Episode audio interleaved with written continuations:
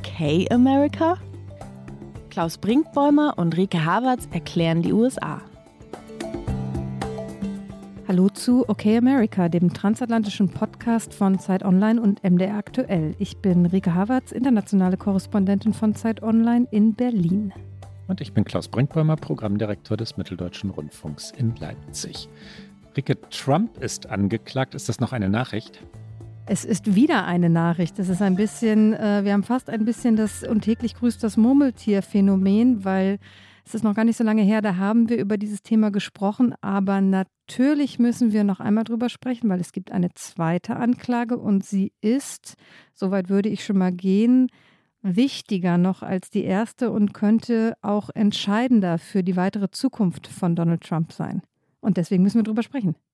Ob sie wichtiger im politischen Sinne ist, wird sich ja noch zeigen. Ich bin gar nicht so ganz sicher, weil die New Yorker Anklage, die erste, wir werden nachher alles erklären, worum geht es also, mutmaßlich im Frühjahr kommenden Jahres äh, vor Gericht dann ausgefochten werden wird. Das heißt im Wahlkampf und die, über die wir heute reden, vielleicht erst nach einem Wahltag vielleicht dann auch gar nicht, wer weiß. Ne? Also es ist äh, im Moment so, dass die natürlich größer ist, weil es eine ja, Bundesanklage ist, also Federal Court ist der amerikanische Begriff. Ein Bundesgericht wird darüber entscheiden. Das ist bedeutender, größer, fulminanter, aber wird es noch vor der Wahl im kommenden Jahr 2024 wirklich entschieden werden? Zweifel sind angebracht. Wollen wir erstmal erklären, worum es eigentlich geht?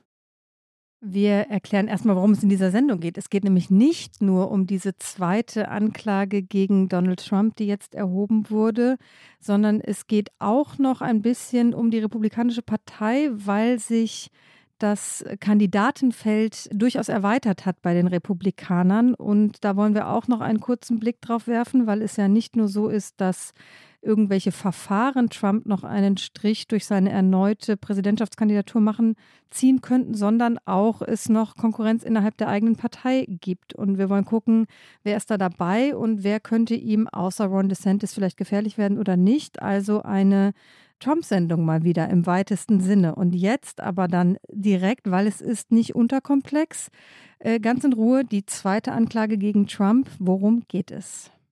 Trump selbst hat es öffentlich gemacht. Auch interessant, dass heutzutage dann bisweilen jedenfalls nicht mehr Medien Nachrichten wie diese in die Welt tragen, sondern Truth Social.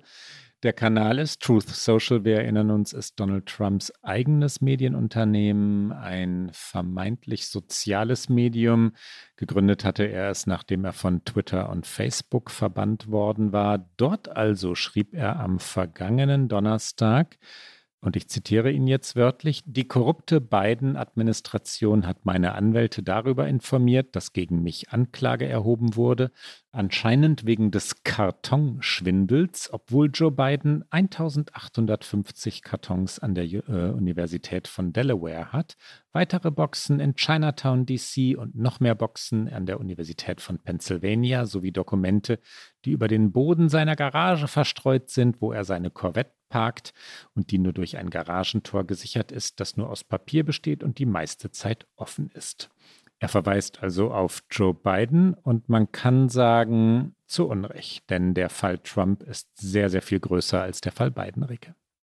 Ja, wir hatten darüber schon gesprochen. Interessant finde ich diese Zahl, 1850 quasi Kisten mit Dokumenten, was einfach nicht den Fakten entspricht. Es wurden bei beiden in der Garage Dokumente sichergestellt. Wir haben darüber berichtet. Es wurden auch in einem Think Tank einige Dokumente sichergestellt. Also es war auch natürlich für beiden keine schöne Situation, weil es alles so tröpfchenweise ans Licht kam und auch immer wieder neue Orte entdeckt wurden. Aber in der Summe der Dokumente war es deutlich weniger als das, was bei Trump in Mar-a-Lago in Florida sichergestellt wurde. Da werden wir gleich noch Details zu hören, weil jetzt eben die Anklage ja erhoben wurde und in dieser Anklageschrift es Details gibt, worum es tatsächlich geht. Und es ist aber natürlich der übliche Mechanismus bei Trump. Es ist natürlich nichts Faktisches, was er in diesem ersten Truth Social Post schreibt. Also das einzig Faktische ist, dass Anklage gegen ihn erhoben wurde und ansonsten dreht er es sofort gegen den politischen Gegner, macht daraus eine eine Hexenjagd. Das Wort wird er später auch nochmal wiederholen äh, im weiteren Verlauf dieser äh, Tage, die sich seitdem abgespielt haben und versucht eben seinen und den Fall von beiden auf eine Ebene zu heben und von allem, was wir bislang wissen, das gehört natürlich auch zur Wahrheit dazu. Es gibt auch im Fall von beiden einen Sonderermittler, der sich dessen angenommen hat. Aber bislang wissen wir, dass die Ausmaße ganz andere sind und ähm, vor allen Dingen auch was Geheimhaltungsstufen angeht, es auf einem ganz anderen Level äh, sich befindet als das, was mutmaßlich bei beiden Dokumenten darunter ist. Am Freitag vergangener Woche gab es vom US-Justizministerium dann erste Verlautbarungen, erste Details wurden bekannt. Im Zusammenhang mit dem Fund von Geheimdokumenten ist Donald Trump also in 37 Punkten angeklagt worden. Die Justiz, und das ist das Justizministerium in diesem Fall, wir kommen darauf gleich noch, weil es wichtig ist, wirft ihm unter anderem die Verschwörung vor, Verschwörung zur Behinderung der Ermittlungen, ganz wichtiger Punkt in den USA. Obstruction of Justice ist ein äh, oft sehr schwer bestrafter Punkt in der amerikanischen Justiz. Zudem das grundsätzliche Zurückhalten von Geheimdokumenten, das Verstecken von Dokumenten sowie mutmaßliche Falschaussage. Einzelne dieser Punkte oder nahezu alle dieser 37 Punkte sehen jeweils eine Höchststrafe von 20 Jahren Gefängnis vor. Theoretisch könnte am Ende ein Urteil von rund 400 Jahren Gefängnis stehen. Dazu wird es nicht kommen. Der eingesetzte Sonderermittler Jack Smith, der hat sich auch geäußert. Wir hören gleich rein, um einmal noch mal kurz zu erklären, diese Rolle des Sonderermittlers, das wird immer dann in der US-Justiz gemacht, wenn man sicher gehen will, dass etwas wirklich von möglichst unabhängiger Stelle geprüft wird. Und weil natürlich Trump aus diesen Verfahren gegen ihn oftmals politische Verfolgungsjagden macht, so wie er das formuliert, und natürlich das US-Justizministerium und Merrick Garland gerade Joe Biden als demokratischen Präsidenten unterstellt sind, ist es wichtig, auch aus Transparenzgründen, dass eben solche Ermittlungen an einen Sonderermittler abgegeben werden. Die werden ernannt von Merrick Garland in diesem Fall sind aber unabhängig vom normalen Betrieb des US-Justizministeriums, sind sehr erfahrene Juristen, die oftmals auch durchaus mit der politischen Gegenseite eine Affinität haben. Das ist zum Beispiel im Fall des Sonderermittlers so, der benannt wurde um die Dokumentenaffäre bei Biden zu überprüfen. Der Mann kommt aus Chicago und wurde noch von Trump benannt. Also insofern versucht man da sehr transparent und sicherzustellen, dass das eben nicht diesem Vorwurf ausgesetzt werden kann, dass es eine politische Mauschelei da geben könnte. Und dieser Jack Smith, der hat sich eben vor die Presse gestellt und hat diese Anklage öffentlich gemacht. Wir hören einmal rein. Es ist ein relativ kurzes Statement von ihm und er sagt darin, dass es eine Entscheidung einer Grand Jury war. Auch das haben wir schon mal beschrieben in diesem Podcast. Das ist also eine Jury, die sich Beweise anhört, die die Staatsanwaltschaft vorträgt und die dann wiederum entscheidet, ob die Staatsanwaltschaft Anklage erheben soll. Und genau das hat diese Grand Jury in diesem Fall entschieden. Und Jack Smith sagt dann was ganz Interessantes. Er sagt, ich lade alle ein, sich diese Anklage in Gänze durchzulesen, um die Tragweite der Anklage zu verstehen. Also er sagt, lest euch dieses Dokument durch, damit ihr wisst, worüber wir hier reden. Und er sagt, für alle, die in diesem Land für Geheimdienste und für das Militär arbeiten, die widmen ihr Leben dem Schutz des Landes und der Menschen und die Gesetze des Landes schützen die Verteidigungsinformationen des Landes. Und das ist alles kritisch für die Sicherheit der USA und dagegen zu verstoßen, würde das alles gefährden. Und diese Gesetze würden für alle gelten, also Klammer auf, auch für Donald Trump, auch wenn er das so nicht sagt, aber er macht halt sehr deutlich, alle Gesetze gelten für alle Menschen gleichermaßen. Dann sagt er natürlich auch, die Unschuldsvermutung gilt. Und deswegen wolle er so schnell wie möglich den Prozess anstoßen um eben zu einem Urteil zu kommen. Hier kommt einmal Jack Smith. Today, an indictment was unsealed, charging Donald J. Trump with felony violations of our national security laws, as well as participating in a conspiracy to obstruct justice. This indictment was voted by a grand jury of citizens in the Southern District of Florida, and I invite everyone to read it in full to understand the scope and the gravity of the crimes charged. The men and women of the United States intelligence community and our armed forces dedicate their lives to protecting our nation and its people. Our laws that protect national defense information are critical for the safety and security of the United States, and they must be enforced. Violations of those laws put our country at risk. Adherence to the rule of law is a bedrock principle the Department of Justice, and our nation's commitment to the rule of law sets an example for the world. We have one set of laws in this country, and they apply to everyone. It's very important for me to note that the defendants in this case must be presumed innocent until proven guilty beyond a reasonable doubt in a court of law. To that end, my office will seek a speedy trial in this matter, consistent with the public interest and the rights of the accused. We very much look forward to presenting our case to a jury of citizens in the Southern District of Florida. Die Tatsache, dass die Ermittlungen unabhängig sind, dass Jack Smith unabhängig ist, dass das Justizministerium für die Unabhängigkeit gesorgt hat, so wie du es gerade erklärt hast, Rike, ist trotzdem umstritten oder etwas, was bestritten wird von republikanischer Seite. Sofort im ersten Moment, als das bekannt wurde, versammelten sich die Republikaner hinter Donald Trump und jedenfalls im ersten Moment haben sie die Frage, ob sie sich eigentlich hinter Law and Order, so wie es republikanische Tradition war, also hinter dem Gesetz oder hinter Donald Trump versammeln wollten, ganz eindeutig beantwortet. Trump, Trump, Trump. Ne? Und gegen diese Anklage, sie haben gewettert, sie haben geschimpft. Wir kommen nachher noch zu einzelnen Beispielen und haben gesagt, das sei politisch motiviert. Das ist auch durch das amerikanische System leicht so zu drehen, dass das Just Justizministerium nach deutschem Verständnis eine Mischung aus eben Justizministerium und Generalstaatsanwaltschaft ist. Ne? Das, das macht es so komplex. Es wirklich sauber zu trennen, ist ja auch schwierig. Ne? Dadurch, dass Parteipolitik so hitzig geworden ist, so polarisiert geworden ist, wie wir es oft erklärt haben, lässt sich die gegenteilige Darstellung, also die Darstellung, Moment, Moment, Moment, Joe Biden will hier seinen politischen Gegner, den Favoriten Donald Trump aus dem Weg räumen, sehr leicht erzählen und aufrechterhalten. Und die Republikaner tun das seit dem ersten Moment.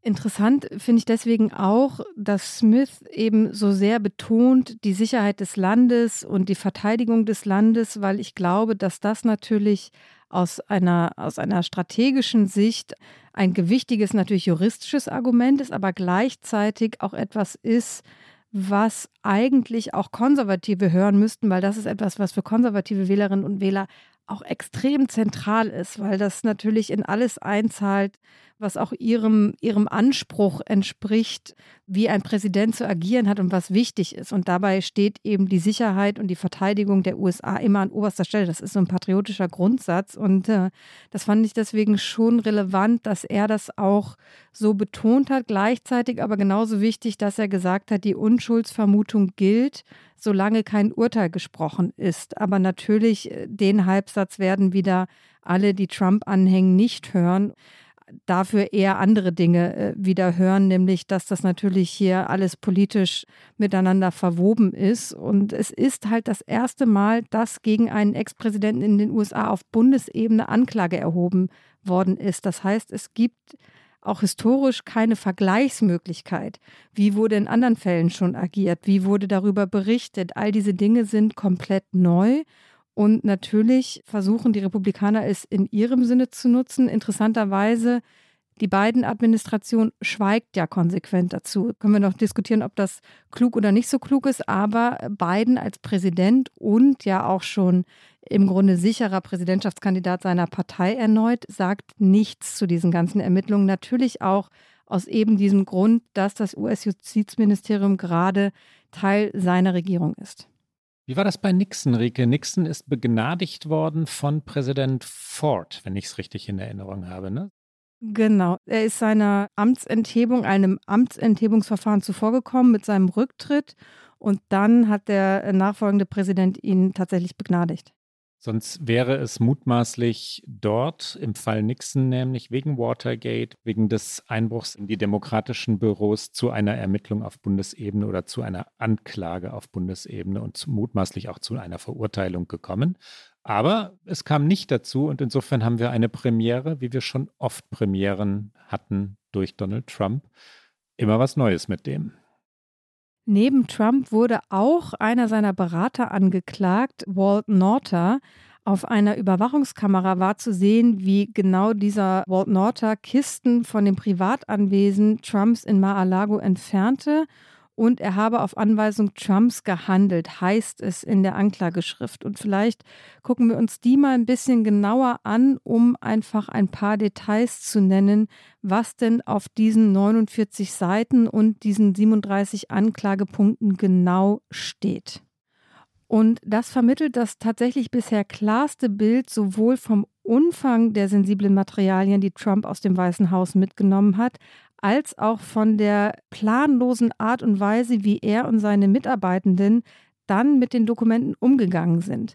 Und vor allen Dingen zeichnet es auch ein klares Bild von dem, was die Staatsanwälte als ein Muster von eben Behinderung, du hattest es gerade schon gesagt, Obstruction ist in der amerikanischen Justiz ein sehr, sehr wichtiger Begriff, von eben dieser Behinderung und falschen Aussagen beschrieben wird, um die Arbeit des FBI und dieser Grand Jury, die jetzt zu dieser Anklage gekommen ist, zu behindern.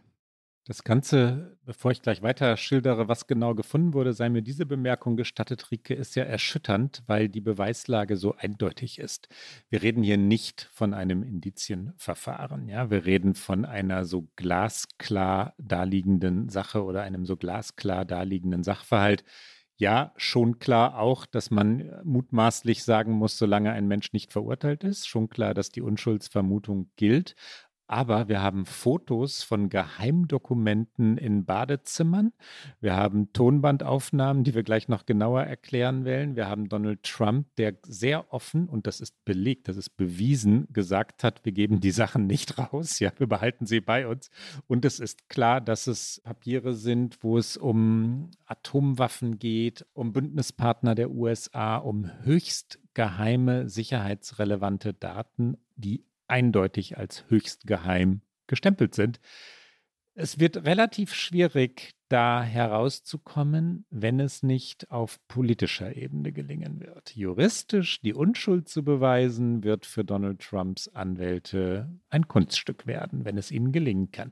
Die Staatsanwaltschaft also sagt, sie habe Beweise zusammengetragen, die zeigen, dass Trump eine Vorladung vom Mai 2022 vorsätzlich ignoriert habe eine Vorladung, die ihn aufforderte, alles, was dem Nationalarchiv gehöre, zurückzugeben und dass er außergewöhnliche Schritte unternommen habe, um das FBI und die Grand Jury zu behindern. In den Stunden, bevor Donald Trumps Anwalt sein Anwesen in Mar-a-Lago aufsuchte um in einem Lagerraum nach den Dokumenten zu suchen. Das war ein Versuch der Vorladung nachzukommen, wies Donald Trump seinen Mitangeklagten, den von dir schon genannten Berater Walt Norter, an, 64 Kisten aus dem Lagerraum zu entfernen, weil er behauptete, sie seien sein Eigentum.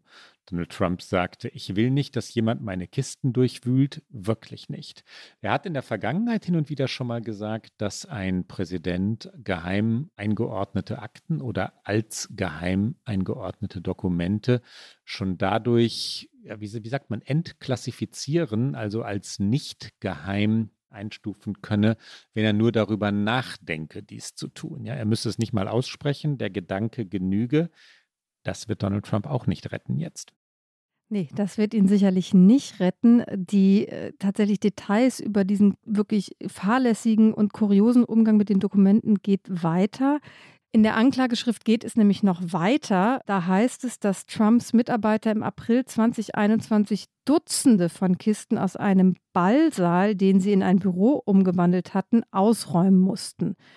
Ein Mitarbeiter schrieb, es gibt immer noch einen kleinen Raum in der Dusche, wo seine anderen Sachen sind. Und kurz darauf wurden dann die Kisten in ein kleines Badezimmer, du hast es gerade schon angesprochen, neben einem Parkettsaal in Mar-a-Lago gebracht und haben sich dort offensichtlich fast bis zu dem winzigen Kronleuchter neben der Toilette gestapelt. Also auch äh, Details in dieser Anklageschrift zum Interieur in Florida.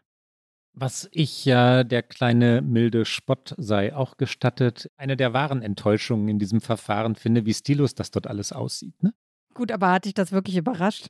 Nein, aber es ist nicht golden, Rike. Es ist, es glänzt nicht. Es ist nicht schön gestaltet. Es protzt und prunkt und sieht zugleich schrecklich billig aus. Überrascht mich das? Leider nein.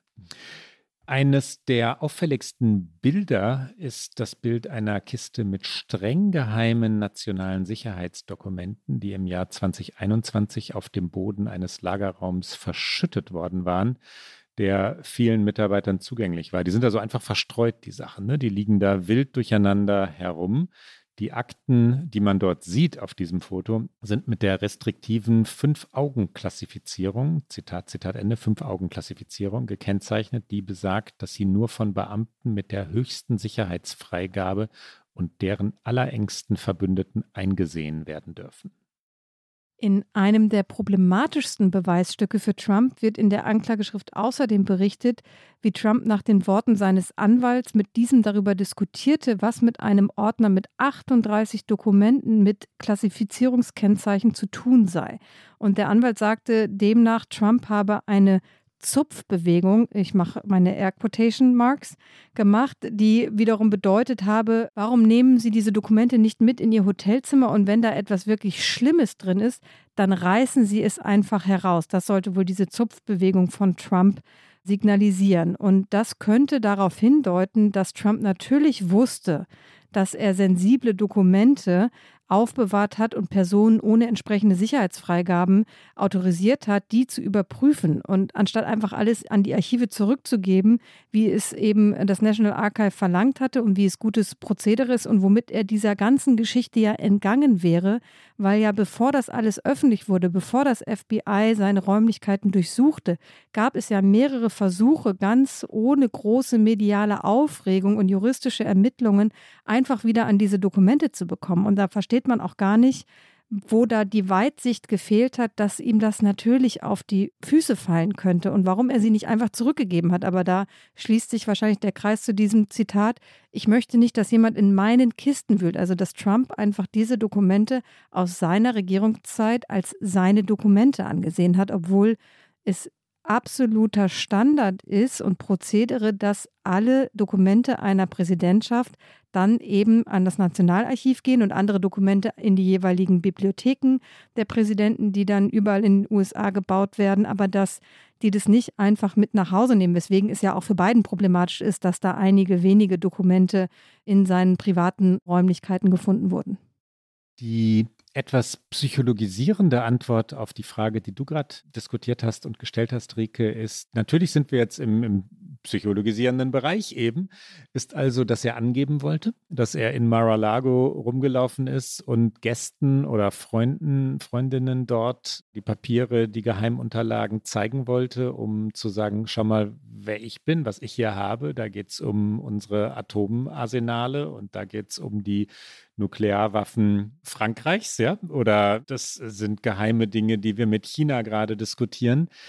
Die zweite mögliche Erklärung ist, dass er Joe Biden oder der Nachfolgerregierung, also Joe Bidens Regierung, die ganzen Unterlagen schlicht nicht überlassen wollte, weil er tatsächlich, das schließt an an das, was du gerade gesagt hast, glaubte, das ist meins, das gehört mir. Ich bin nach wie vor der rechtmäßige Präsident, ich habe die Wahl gewonnen, Donald äh, Trump meint ja bis heute, oder jedenfalls erklärt er es öffentlich, dass, dass Joe Biden nicht der legitime, also gewählte Präsident der USA sei. Was auch immer der Grund ist, es ist ja einigermaßen irre, wirklich zu glauben, mit so etwas davonzukommen. Die USA sind so streng mit Geheimdokumenten. Sie sind so streng, wenn es um Obstruction of Justice geht. Wir hatten den Punkt schon zu glauben, bei einer solchen Sache über dem Gesetz zu stehen, ist schon einigermaßen naiv. Und gleichzeitig fügt es sich natürlich ins Gesamtbild dessen ein, dass er ja auch sich seine eigene Welt schafft, auch in Bezug auf das Lügenkonstrukt rund um die Präsidentschaftswahl 2020, auch wie er sich auch nur im Kleinen die Welt nach den Midterms gedreht hat, wo er ja ganz klar er und die von ihm äh, unterstützten Kandidatinnen und Kandidaten in weiten Teilen schlecht abgeschnitten haben. Aber in seiner Welt zählt das ja einfach alles nicht. Und deswegen gelten natürlich auch in seiner Welt andere Regeln, wenn es um die Aufbewahrung oder Rückgabe von eben solchen Dokumenten angeht. Das Problem, was Donald Trump haben könnte, ist, dass er natürlich nicht alleine agiert in solchen Situationen und dass einer seiner Anwälte, Evan Corcoran, äh, jetzt zum wichtigsten Zeugen in genau diesem Verfahren werden könnte. Der hat sich nämlich akribische Notizen gemacht, einige davon offensichtlich transkribiert von iPhone-Sprachnotizen, die eben der Anwalt selbst angefertigt hat. Er fand sich eben in der unguten Position wieder, dass er als der Anwalt von Trump seinem Klienten quasi Druck machen musste, damit er eben zum Selbstschutz diese Dokumente an die Regierung zurückgibt und damit eben auch einfach das normale Prozedere einhält. Und in einer, das muss man sagen, wirklich verblüffendsten Enthüllung sagten die Staatsanwälte, dass Trump und sein Berater, den wir eben schon hatten, Kisten umgestellt haben, sodass Corcoran, der Anwalt, der eine vollständige Buchführung über das Material für die Ermittler anforderte, die gar nicht finden konnte. Und so könnte es nämlich sein, dass jetzt im, im Verlauf eines Prozesses eben Evan Corcoran aussagen muss und damit zu einem Zeugen nicht für Donald Trump wird, sondern gegen ihn. Wichtiges Detail und das, auch das verrät viel über Donald Trump, ja, dass erneut ein Anwalt derjenige ist, und zwar sein Anwalt, oder dann muss man ja bald sagen, sein ehemaliger Anwalt, derjenige sein wird, über den Donald Trump mutmaßlich stürzt. Wir hatten in einer sehr frühen OK America Rike, mal Donald Trumps Verhältnis zu Roy Cohn genauer beschrieben. Roy Cohn war ein Anwalt in Donald Trumps frühen New Yorker Jahren. Da war er Immobilien ich scheue mich immer so vor diesem Wort Mogul, ja. Ich, äh, er, er, bezeichnet sich selber als Mogul. Er war Erbe. Er hatte von seinem Vater Immobilien geerbt. Er hatte sich nicht selber sein Imperium aufgebaut. Jedenfalls, ich wollte erzählen, Roy Cohn war der Anwalt, der für Donald Trump die Drecksarbeit machte. Man kann das durchaus mafiös sehen. Immer wenn es ein Problem gab, dann war Cohn der Fixer. Das ist der amerikanische Begriff. Der hat das Problem gelöst. Und ja, da floss auch Bargeld. Da wurden Dinge mit Druck gelöst. Da wurde dann plötzlich auf Baustellen, bei denen gestern nicht gebaut wurde, heute weitergebaut, ne? weil Cohn erschienen war. Die New Yorker Immobilienwelt der 70er, 80er oder auch 60er Jahre war eine harte Welt. Trump hat, und das ist jetzt nicht psychologisierend, sondern wirklich mehrfach belegt, in all den Jahren nach Cohns Tod immer wieder einen Anwalt wie jenen Roy Cohn gesucht, der nach Trumps Verständnis Probleme löste. Und das sollte dann Michael Cohen sein, der es auch eine Zeit lang war, bis er es nicht mehr war. Jetzt im New Yorker Verfahren, wir werden nachher noch kurz erklären, Schweigegeldzahlung, Stormy Daniels sind die Stichworte, ist Michael Cohn der zentrale Zeuge der Anklage.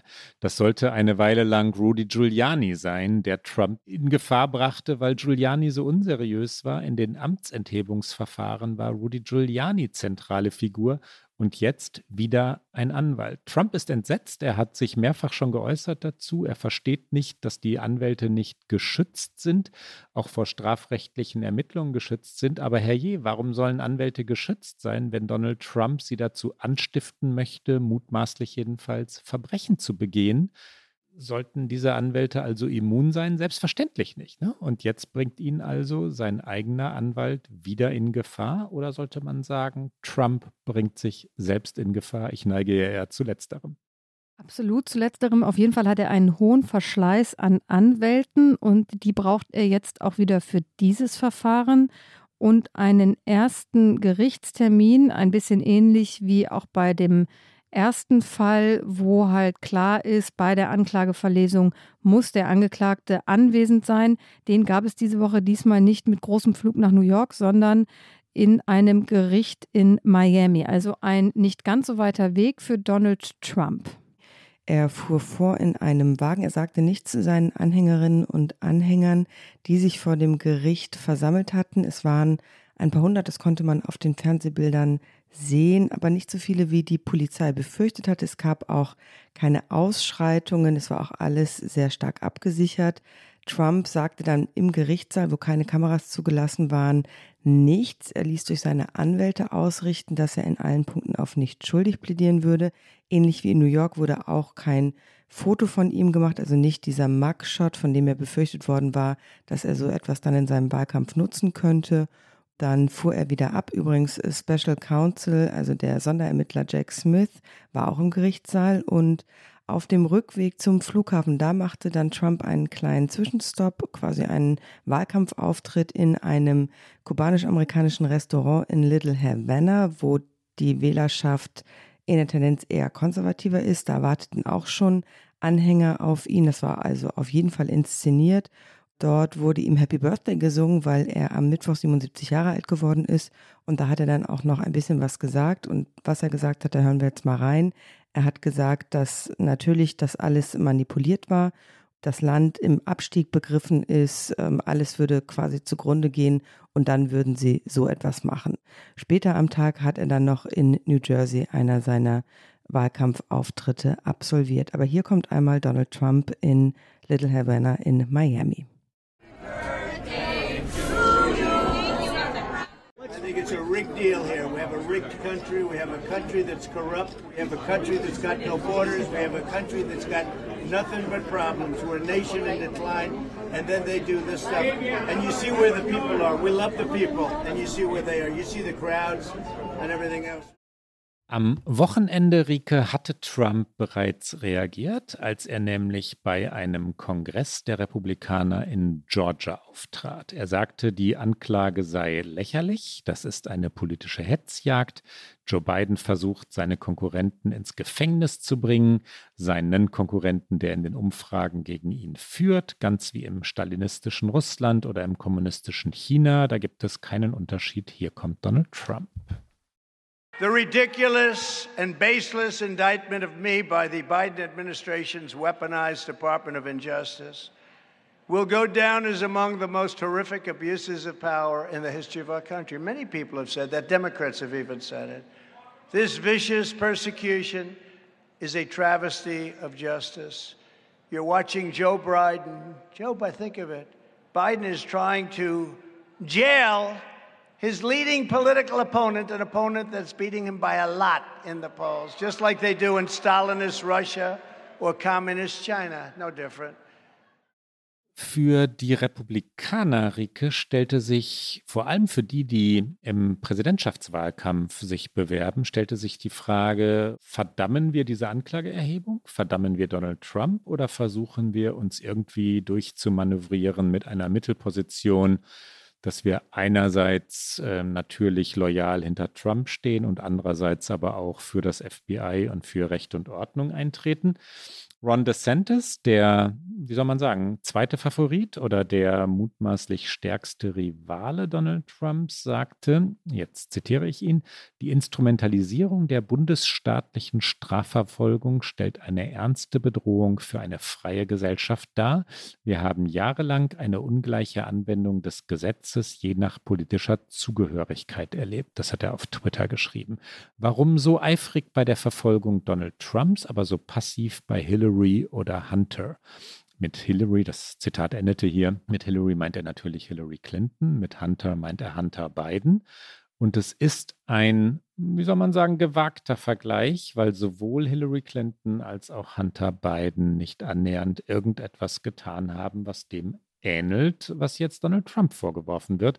Aber die beiden sind natürlich republikanische Feindbilder und wann immer es gegen die Demokraten geht, kommen die Rufe Lock her up damit ist Hillary Clinton gemeint, sperrt sie ein, ganz egal, ob sie irgendetwas getan hat oder auch nicht. Interessanter kurzer Nebenaspekt. Hillary Clinton hat äh, ja manchmal doch auch äh, ganz gute, humorvolle Momente und hat nach dieser Anklageerhebung, ich habe es auf Twitter irgendwo gesehen, es gab so Basecaps, wo drauf steht, but her emails, also wo immer wieder darauf verwiesen wird, dass Hillary Clinton aber doch in der E-Mail-Affäre angeklagt hätte werden müssen und dann eben lock him up. Und dann hat sie auf Twitter geschrieben, holt doch diese Basecaps wieder raus und kauft sie, wo drauf steht, but her emails und alles geht an Spenden an eine Organisation. Also da hat sie, finde ich, ganz lustig reagiert, aber natürlich auch deutlich gemacht, genau das, was du sagst, dass man Dinge miteinander vergleicht auf republikanischer Seite, die nicht miteinander zu vergleichen sind. Wer sich natürlich auch äußern musste, war der Sprecher des Repräsentantenhauses, Kevin McCarthy, und auch er twitterte und sprach von einem dunklen Tag für das Land und er versprach außerdem, Präsident Joe Biden zur Verantwortung zu ziehen. Es sei unverantwortlich, dass ein Präsident den Spitzenkandidaten seines Gegners anklagt. Zitat Ende. Und da wird genau das gemacht, was wir am Anfang beschrieben haben, dass alles, was das Justizministerium macht, egal ob Special Counsel oder nicht, gleichgesetzt wird von den Republikanern, die loyal an Trumps Seite stehen, mit dem Agieren des Präsidenten. Und äh, darauf hat natürlich dann auch die Demokratische Partei reagiert. Adam Schiff, ein prominenter demokratischer Abgeordneter im Justizausschuss des Repräsentantenhauses, der reagierte schnell und twitterte auch, äh, Zitat, Kevin McCarthy droht damit, den Kongress zu benutzen, um sich in die strafrechtliche Verfolgung auf Bundesebene von Donald Trump einzumischen. Ich werde im Justizausschuss alles tun, was ich kann, um das zu verhindern. Trump hat jede Menge Strafverteidiger, das ist nicht die Aufgabe des Kongresses. Also da wird versucht, das eben auseinanderzudröseln. Auf einer rhetorischen Wahlkampfebene wird das schwierig für die Demokraten. Das wird genau die Strategie sein, die Republikaner fahren. Interessant ja auch, dass Ron DeSantis wenig in die inhaltliche Verteidigung von Trump gegangen ist, weil das kann er natürlich nicht als einer seiner stärksten Konkurrenten in dem parteiinternen Kampf um die Präsidentschaftskandidatur, sondern eben es auch auf dieses Politische gedreht hat und die Strafverfolgungsbehörden und die US-Justiz angegriffen hat. Das werden wir sicherlich von ihm in den kommenden Monaten häufiger erleben, weil er natürlich genauso gut wie alle anderen wissen, dass Trumps Basis innerhalb der Partei natürlich an Trumps Seite steht und es mutmaßlich keine Punkte bringt, dann gegen Trump direkt und sein Verhalten zu agieren, sondern eher es auf die demokratische Seite zu ziehen und eben damit aufs Justizministerium. Ja, es ist wieder eine Weggabelung und die Republikaner hatten schon viele dieser Weggabelungen und sie sind dann in den vergangenen Jahren, den Trump-Jahren meistens, wenn man es jetzt moralisch oder ethisch sachpolitisch oder gar juristisch betrachten möchte, falsch abgebogen. Ne? Sie haben immer wieder vor der Wahl gestanden, verteidigen wir Trump in der Russland-Affäre gegen das Amtsenthebungsverfahren, verteidigen wir ihn in New York, verteidigen wir ihn jetzt und haben gesagt, ja, weil es die Anhängerschaft Donald Trumps so will. Da sind Menschen, die Fakten nicht zur Kenntnis nehmen, ja, die auch in diesem Fall, wo Beweise so ganz eindeutig da liegen, wie man es ja selten hat, diese Fotos, Rike, sagen, nee, das stimmt nicht. Das ist irgendwie manipuliert von Joe Biden und, äh, und das Ganze ist ein politisches Verfahren oder sei, der Konjunktiv ist ganz wichtig, sei ein politisches Verfahren. Nee, das ist ein strafrechtliches Verfahren und äh, da sind Beamte am Werk, die tatsächlich um die Sicherheit der USA fürchten. Nach allem, was man aus der Distanz dazu sagen kann, ist das sorgfältig durchgeführt bis hierher. Und äh, an dieser Weggabelung, von der du gerade sprachst, gibt es einige wenige Republikaner, die doch auch jetzt anders abgebogen sind. Äh, Chris Christie, über den wir gleich noch ein bisschen sprechen, weil der auch gerne Präsidentschaftskandidat werden würde, der hat tatsächlich die Fakten in der Anklageschrift verheerend genannt. Und er prognostiziert, dass die kleine Gruppe von Republikanern, die das Verhalten von Trump kritisieren, nun wachsen werde. Und ähm, es gibt so Leute wie zum Beispiel mit Romney, die aber auch nichts mehr werden in der Partei und auch im, im Kongress, der Senator, äh, nichts mehr werden wollen, also die am Ende ihrer politischen Karriere stehen und die Trump schon immer kritisiert haben, der hat sich auch in diesem Fall sehr ausführlich geäußert, hat gesagt, Trump hat sich diese Vorwürfe selbst zuzuschreiben. Die Anschuldigungen sind schwerwiegend und würden, wenn sie bewiesen werden, mit seinen anderen Handlungen, die gegen das nationale Interesse verstoßen, übereinstimmen. Eben zum Beispiel den Sturm aufs Kapitol, unter anderem nennt er da. Aber Romneys Wort hat halt in der Partei wenig Gewicht nur noch und bei Wählerinnen und Wählern zählt es gar nicht. Und wir alle erinnern uns an Bill Barr, William Barr mit vollem Namen, der Trumps einstiger Justizminister war und sagte, ich bin schockiert von der Masse der Dokumente, wenn auch nur die Hälfte davon wahr ist, dann ist Trump erledigt. Hier kommt Bill Barr. I was shocked by the degree of sensitivity of these documents and how many there were, frankly. If even half of it is true, then he's toast. I mean, it's a, it's a pretty, it's a very detailed indictment. Das, Rike, ist nun wahrlich ja, soll man sagen, überraschend oder nicht überraschend? In weit ist es nicht mehr überraschend, weil Barr sich ja schon in den vergangenen Monaten von Trump abgesetzt hat, in einem Buch sich selbst für weitestgehend unschuldig erklärt hat und Trump dämonisiert hat. Barr hat über die Jahre der Trump-Präsidentschaft hinweg seinen Chef Donald Trump immer verteidigt und immer an den Lügen mitgestrickt, aber das ist schon wieder eine Weile her. Und die Demokraten, ich habe es eingangs schon gesagt, auf Regierungsebene, Biden, Harris und dergleichen, sie äußern sich nicht. Aus meiner Sicht ist das auch richtig so, dass sie dieser Verführung nicht verfallen, es zu versuchen zu nutzen, weil ich glaube tatsächlich, auf demokratischer Seite braucht es das nicht, dass sie sagen, guckt, wie schlimm es ist. Und auf republikanischer Seite oder bei den Wählerinnen und Wählerinnen der Mitte gewinnen sie damit nichts. Ich glaube, es ist sauber von ihnen zu schweigen. Es gibt andere, die das nicht tun, zum Beispiel Amy Klobuchar, Demokratin, äh, Senatorin, eine auch große, mächtige, wichtige Figur in der Partei. Sie aber hat auch nur ganz knapp getwittert zur Trump-Anklage, Obstruktion, also Obstruction, Verschwörung, Fakten zählen und niemand steht über dem Gesetz. Also wirklich nur so ein Staccato an Schlagworten. Und das ist das, was man deckungsgleich bei allen anderen Demokratinnen und Demokraten liest, die sich geäußert haben. Ja, ich finde es richtig, dass Biden nichts sagt. Wie siehst du es? Vollkommen richtig zu diesem Zeitpunkt. Wenn der Wahlkampf mal wirklich begonnen haben wird, also denken wir mal ein Jahr voraus, und wenn Donald Trump dann zum Kandidaten der Republikanischen Partei ernannt worden sein wird, dann muss Biden sich äußern, dann wird er daran nicht vorbeikommen, aber da sind wir noch nicht. Jetzt kann er sich staatstragend geben, jetzt kann er so tun, als gehe ihn das nichts an. Selbstverständlich wird er an jedem Morgen gebrieft werden, wie das Verfahren weitergeht, aber er muss die Distanz zum Justizministerium wahren, er muss eindeutig machen. Da darf es keinen Versprecher geben, keinen Halbsatz ja, in dieser Sache, dass er mit all dem nichts zu tun hat, dass das Justizministerium frei agiert, unabhängig agiert. Ich nehme an, dass das in diesem Fall tatsächlich so ist, aber Biden darf daran keinen Zweifel aufkommen lassen und deswegen sollte er still bleiben. Lass uns noch einen ganz kurzen Blick auf die anderen Verfahren gegen Trump werfen. Wir haben das in der Vergangenheit schon mal ausführlich getan, aber es gehört auch zu dieser Sendung zu erwähnen, dass es eben bei weitem nicht bei Anklage Nummer zwei bleiben muss, sondern dass noch mehr drohen könnten. Die erste Anklage, die historische, weil es eben die allererste war, die haben wir schon ausführlich behandelt. Sie findet statt in New York. Es geht um Schweigegeldzahlungen an Stormy Daniels und dabei geht es nicht darum, dass dieses Geld an Stormy Daniels geflossen ist, die mutmaßlich oder relativ sicher eine Affäre mit Donald Trump hatte und die vor allen Dingen im Vorfeld des Präsidentschaftswahlkampfs 2016 eben zum Schweigen gebracht werden sollte, sondern es geht darum, ob es mögliche Steuervergehen in diesem Zusammenhang gegeben hat, wie diese Zahlungen, und da war Michael Cohen, den wir eben schon erwähnt haben, stark involviert, wie die deklariert wurden in diesem Wahlkampf und als was sie deklariert wurden. Und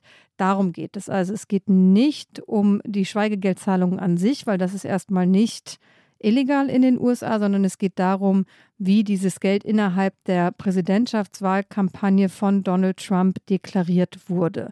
Und dieses Verfahren, du hast es gesagt, könnte im Frühjahr nächsten Jahres äh, zum Prozess kommen. Das ist so ein bisschen die Timeline, die momentan existiert und damit würde sie genau reinfahren in die Primaries der Republikaner. Im September 2022 hat die Justizdirektorin von New York, Letitia James, gegen Donald Trump, seine drei Kinder, Ivanka, Donald Jr. und Eric, sowie die Trump Organization eine Zivilklage erhoben.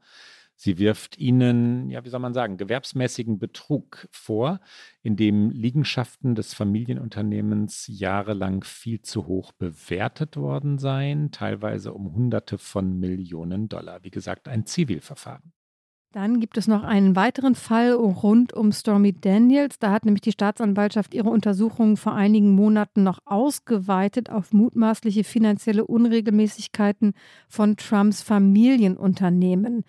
Im vergangenen Dezember wurde tatsächlich das Unternehmen in allen 17 Punkten schuldig gesprochen. Tatsächlich war da aber Donald Trump als Einzelperson nicht von betroffen. Aber trotzdem ist es eben auch ein juristisches Verfahren in seinem engsten Umfeld und gehört deswegen zu dieser Auflistung dazu. Dann wieder New York City. In New York lief das Verfahren wegen einer Verleumdungsklage. Und zwar hatte die Autorin E. Jean Carroll Donald Trump verklagt. Carroll hatte Trump 2019 war das in einem Buch vorgeworfen, sie in den 90er Jahren vergewaltigt zu haben in einem Kaufhaus, in der Garderobe eines Kaufhauses. Die Geschworenen wiesen den Vergewaltigungsvorwurf zwar zurück, weil der nicht zweifelsfrei bewiesen worden sei. Sie befanden Trump aber für haftbar oder für schuldig wegen Körperverletzung und sexueller Nötigung. Die Jury sprach der Klägerin 5 Millionen Dollar zu. Trump hat gesagt, dagegen vorgehen zu wollen oder er hat es angekündigt. Carroll wiederum hat die Klage nun noch einmal ausgeweitet und da geht es um Beleidigungen. Trump hatte sich am Tag nach dem Urteil nicht zurückhalten können und sofort wieder wüst auf Carroll geschimpft und deswegen also die Erweiterung dieses Verfahrens durch E. Jean Carroll. Dann gibt es noch ein mutmaßlich ebenfalls sehr wichtiges mögliches Verfahren in Georgia, in dem US-Bundesstaat, in dem Trump just am vergangenen Wochenende war und sich über diese Anklage Nummer zwei beschwert hat. Da geht es um die letzten Wochen der Präsidentschaft Trumps und die Staatsanwaltschaft dort in Atlanta geht der Frage nach, ob sich Trump der versuchten Beeinflussung der Präsidentschaftswahl in Georgia schuldig gemacht hat. Wir erinnern uns, er hatte dort Anrufe getätigt, Menschen unter Druck gesetzt, doch die fehlenden Stimmen, weil Georgia war ein sehr knapp ausgegangener Bundesstaat für Joe Biden und einer der entscheidenden Bundesstaaten bei dieser vergangenen Wahl. Und da hatte er versucht, die Wahlbehördenleiter unter Druck zu setzen, doch die Stimmen noch zu finden, die ihm fehlten. Da gibt es einen berühmt gewordenen Telefonanruf, über den wir auch schon häufiger gesprochen haben. Und genau in diesem Zusammenhang ermittelt eben dort die Staatsanwaltschaft. Die Untersuchungskommission, die den Sturm auf das Kapitol vom 6. Januar 2021 als Thema hat oder zum Thema hat, hat ihren Abschlussbericht vorgelegt und dort empfiehlt sie dem Justizministerium einstimmig in vier Punkten Anklage gegen Donald Trump zu erheben. Zunächst einmal natürlich zu ermitteln, und zwar wegen der Behinderung eines offiziellen Verfahrens, wegen der Verschwörung zum Betrug der amerikanischen Regierung, wegen der Verschwörung zur Äußerung einer Falschaussage und wegen Beihilfe zu einer Revolte heftige Punkte, aber soweit, dass es da wirklich zu einer Anklage kommt, sind wir noch längst nicht. Ich würde ja sagen, Rike, einmal das New Yorker Verfahren Stormy Daniels, dann das jetzt eröffnete Verfahren wegen der Akten und dann Georgia Wahlfälschung. Das sind die drei zentralen. Das sind die, die Donald Trump wirklich stürzen können. Ein Amt hat er nicht, es stürzt dann das richtige Wort, die jedenfalls verhindern können, dass er noch einmal Präsident wird. Ja, das glaube ich auch. Ich glaube tatsächlich, dass der Fall in New York, Stormy Daniels, rein aus Timinggründen dazu zu zählen ist. Ansonsten könnte ich mir eigentlich vorstellen, inhaltlich, dass es ihm fast noch eher dienlich sein könnte, weil das ein reiner Indizienprozess sein wird. Also da gibt es eben Michael Cohen als Zeugen, da gibt es Stormy Daniels selbst als Zeugin, aber natürlich das, worüber wir heute reden, das hat harte Fakten als Beweise, nämlich eben die sichergestellten Dokumente, die Tonbandaufnahmen, die Fotografien. Aber da weiß man eben nicht, auch wenn Jack Smith gerne möchte, dass zügig der Prozess eröffnet wird, wann genau das vom Timing stattfinden wird. Und äh, Georgia natürlich kann ihm brandgefährlich werden. Nur ist die Frage, wie weit die Ermittlungen da sind und ob das ihn auch noch in diesem Vorwahlkampf mit den Republikanern treffen wird oder nicht. Und die Frage, die sich natürlich auch stellen wird, ist, wie viele Republikaner, so wie Christie es prognostiziert oder wie es der Wunsch von Christie ist, der ja nun auch selber Präsidentschaftskandidat werden möchte, wie viele Republikaner jetzt wirklich endlich an dieser Weggabelung vielleicht doch nochmal anders abbiegen. Und momentan die ersten Reaktionen zeigen das nicht, dass sich jetzt diese Partei gesammelt gegen Trump stellt und damit versuchen könnte, ihn zu verhindern als Kandidaten. Was eher möglich ist, das ist, dass die Wähler und Wählerinnen der Mitte am Ende dann sich wegen der Verfahren, über die wir beide jetzt gerade gesprochen haben, gegen einen möglichen Kandidaten Donald Trump entscheiden werden. Sollte man einem Mann wie Trump, der Unterlagen über atomare Sprengköpfe auf den Boden seines Badezimmers wirft, ja, die Sicherheit des Landes anvertrauen? Diese Frage wird gestellt werden, wenn Donald Trump der Kandidat wird. Und wie wird sie beantwortet werden? Ich glaube, Donald Trumps Anhängern, Anhängerinnen ist das egal, aber die Wähler und Wählerinnen in der Mitte, es sind weniger geworden in dem polarisierten Land, werden danach entscheiden und darüber entscheiden. Und letztlich entscheiden die die Wahl.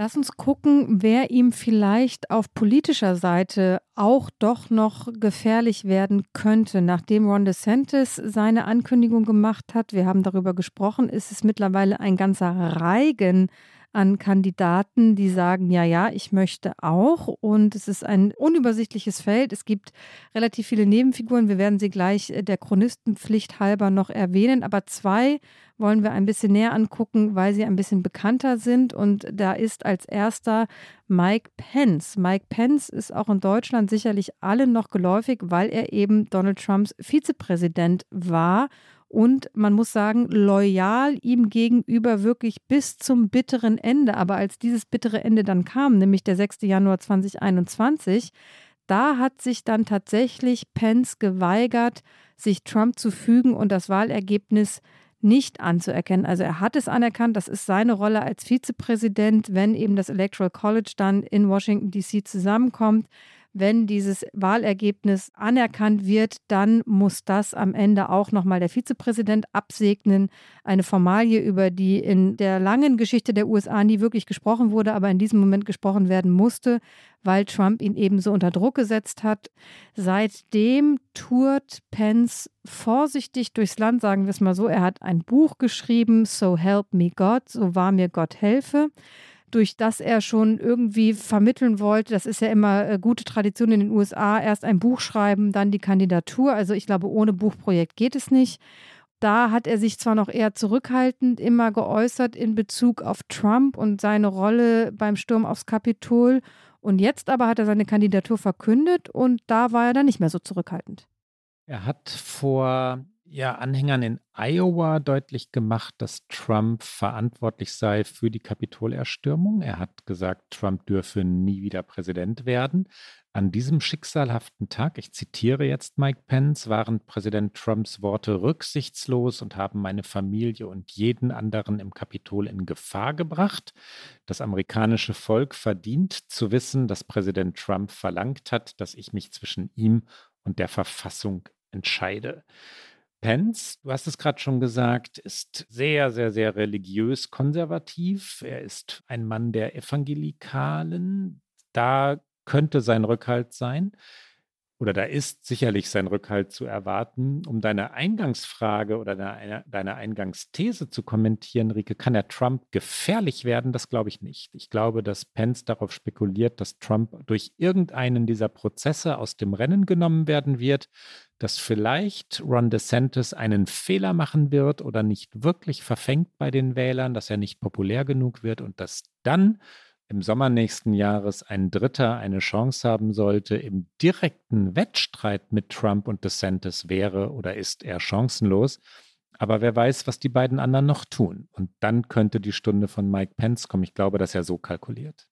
Das glaube ich auch. Er bezeichnet sich gerne als Christ, Konservativer und Republikaner und zwar in dieser Reihenfolge. Also da sieht man seine Ideologie und in seinem Campaign-Slogan, ohne den geht es eben auch nicht in den USA. Da ist er aber wieder sehr nah dran an DeSantis und an Trump. Seiner ist äh, Together we can bring this country back. Also zusammen können wir das Land zurückbringen, also zurück an die Spitze, da wo es hingehört. Und er hat natürlich auch ein Wahlkampfvideo veröffentlicht.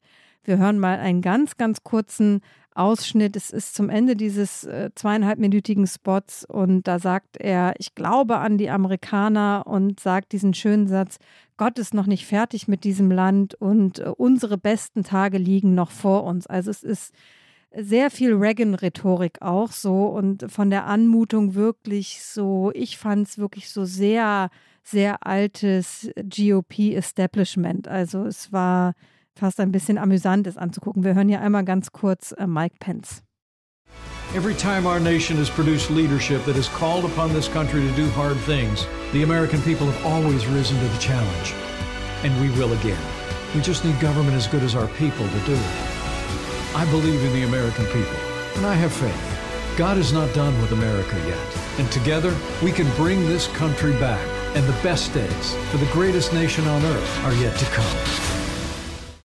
Dann gibt es Chris Christie, Rike, den ehemaligen Gouverneur von New Jersey, auch einer jener, die irgendwann einmal oder zu Beginn loyal waren. Nur weil das stimmt nicht. Ganz zu Beginn, als Trump äh, Bewerber war, hat Christie gespottet, hat gewitzelt, äh, nicht wirklich geglaubt, dass Trump ein ernsthafter Politiker werden könnte. Dann war Christie loyal an Trumps Seite und dann hat er sich abgesetzt. Christie hat die Lüge von der gestohlenen Wahl, also die Lüge, dass Joe Biden nicht der legitime oder legitimierte Präsident der USA sei, zurückgewiesen und hat dadurch dann Trump der Lüge bezichtigt. Chris Christie übrigens, einstiger Gouverneur, wie gesagt, hat äh, selbst einen Skandal verursacht oder muss man sagen, mutmaßlich verursacht. Und zwar ist die George Washington Brücke, die an der Spitze Manhattans von New York nach New Jersey führt, gesperrt worden. Das war 2013. Und die, ich sage sag jetzt mal etwas juristisch vorsichtig, Theorie ist, dass Christie sie hat sperren lassen, weil der demokratische Bürgermeister von Fort Lees, Mark Sokolic hieß der damals, ihn nicht im Wahlkampf unterstützt habe. Das war also eine sehr billige Art der Rache. Eine weitere Theorie, er habe ein Investmentprojekt stören wollen, also er, Christie. Es gab damals Ermittlungen, es gab diverse Rücktritte, aber nie gegen Chris Christie. Skandal geschult, ja, könnte er deswegen Präsident werden? Ich glaube, er hat keine Chance. Nee, das glaube ich auch nicht. Ich erinnere mich auch sehr gut an dieses Brückendesaster, weil es einfach fünf Tage absolutes Chaos verursacht ja, hat. Riesenstau. In, in, ja, ja, es, es, war, es war so ein komisch mafiöser Move auch irgendwie von Christie, der, ich finde, so ein bisschen einer dieser Flipflopper ist, wie du es gesagt hast. Am Anfang hat er Trump irgendwie belächelt. Dann war er einer derjenigen, die 2020 im Wahlkampf Trump auf die Duelle gegen Biden vorbereitet hat. Und jetzt sind sie eigentlich so auf einer äh, Ebene, wo Trump auch sich über Christie ständig lustig macht. Ich glaube auch, der 60-jährige hat keine Chancen, aber es ist einer der bunteren Kandidaten, die man eben auch hier in Deutschland, glaube ich, noch kennt, eben durch seine Zeit als Gouverneur in New Jersey und diesen Brückenskandal, der damals auch in den deutschen Medien viel berichtet wurde. Deswegen findet er hier kurz Erwähnung. Ich habe, wenn ich an Chris Christie denke, immer ein Bild vor Augen, Rike. Ich war damals äh, bei einer Wahlkampfveranstaltung Trumps in New Jersey und bin dann von dort zurückgefahren. Dann habe ich bei einer Autobahnraststätte kurz gehalten und dann kam Chris Christie, der kein schlanker Mensch ist, heraus und hatte einen Big Mac, Pommes und eine Cola in der Hand. Solche Bilder prägen sich dann ja ein. Es passte zu Chris Christie.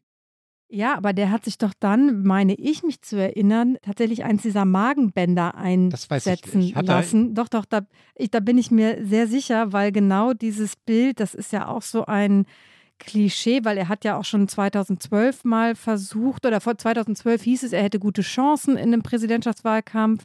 Da ist er aber dann nicht angetreten. 2016 hat er es dann versucht, hat im Grunde genommen Marco Rubios Kampagne damals zum Stillstand gebracht, aber ist selbst dann nicht weiter nach vorn gekommen. Aber es gibt ja dieses Klischee des dynamischen Präsidentschaftskandidaten. Ich mag es kaum aussprechen, weil wir über einen mutmaßlichen Präsidentschaftswahlkampf Biden gegen Trump, also zwei alte Männer treten gegeneinander ansprechen. Aber eigentlich gilt das Prinzip, es muss ein fitter Kandidat sein und es darf kein, ich sage das jetzt bewusst so, weil es wird so im Englischen auch gesagt, kein fetter, also no fat presidential candidate. Also du darfst vielleicht so wie Trump nicht ganz in Form sein, aber du darfst nicht so stark übergewichtig sein wie Chris Christie, ist eine dieser absurden Regelungen, Regeln, unausgesprochenen Regeln. Und deswegen erinnere ich mich, dass er sich dann nämlich dieses Magenband hat einsetzen lassen. Und dann ist es vorbei mit den Big Macs.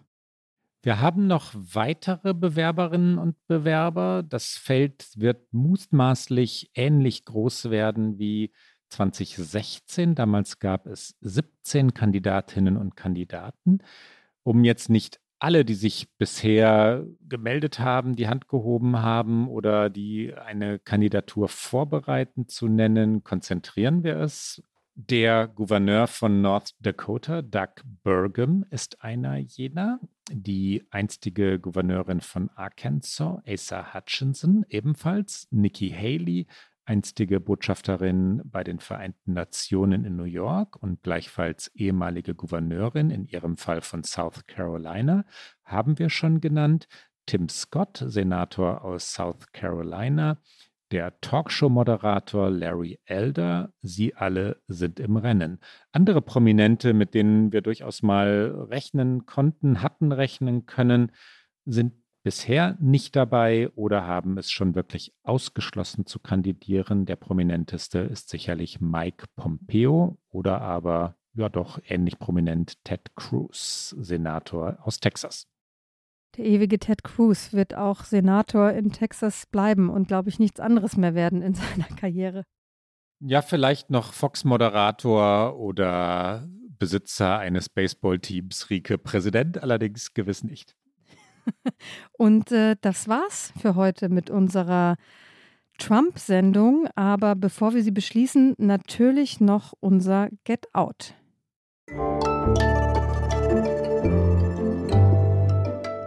Get Out. Was hast du mitgebracht, Klaus? Ein, wie sagt man so schön, Rike, Coffee Table Book, einen Bildband. Das von Trump? Nein, nein, nein, nein, nein, nein, nein, von Paul McCartney. Ich muss ein, einen ganz kurzen Disclaimer dazu sagen, weil CH Beck äh, auch mein Buchverlag ist äh, und dieses Buch bei CH Beck äh, erschienen ist, aber es hat nichts miteinander zu tun. Es gibt äh, eine, einfach nur eine Empfehlung aus Leidenschaft. Ich bekomme dafür nichts. Ich habe keinerlei persönliche Interessen. Ich wollte einen kurzen Disclaimer machen. Paul McCartney also, 1964, Augen des Sturms, 335 Seiten stark, 2077 Gramm schwer schwer. Ein heftiges Buch, aber ein fantastisches Buch. Was für ein Schatz, Rieke. Paul McCartney hat fotografiert und zwar 1963 und 64, als die Beatles so richtig, richtig groß wurden und waren. Und das sind Fotos, die, die erst vor kurzem entdeckt worden sind. John Lennon natürlich aus der Nähe und alle aus der Nähe. George Harrison, Ringo Starr und manchmal auch McCartney selbst, wobei er meistens fotografiert hat und Selfies noch nicht so in Mode waren wie heute.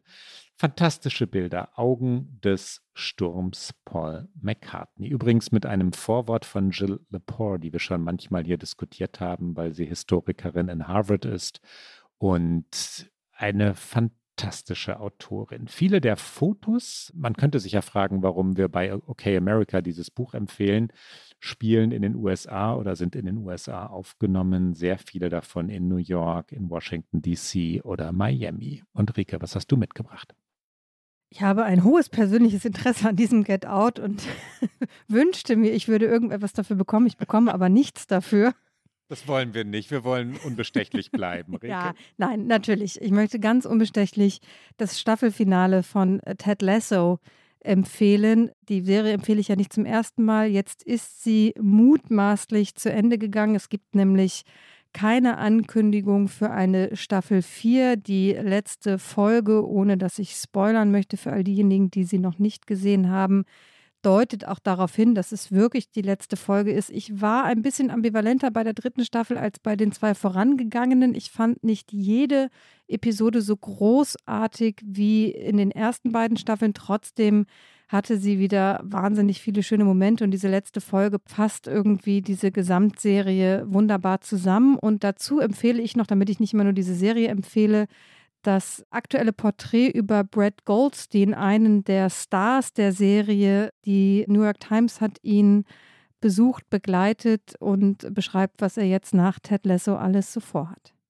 Und das war's für heute bei OK America. Sie wissen, Sie hören uns alle zwei Wochen donnerstags auf Zeit Online, mdr.de, in der ARD Audiothek, auf allen guten Podcast-Kanälen sowie immer wieder auch sonntags beim Podcast Sonntag von MDR aktuell.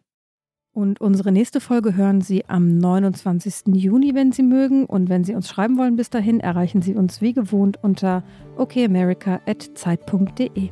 Bis dann. Bis bald.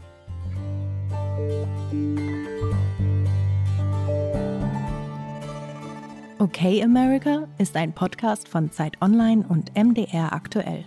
Produziert von Pool Artists.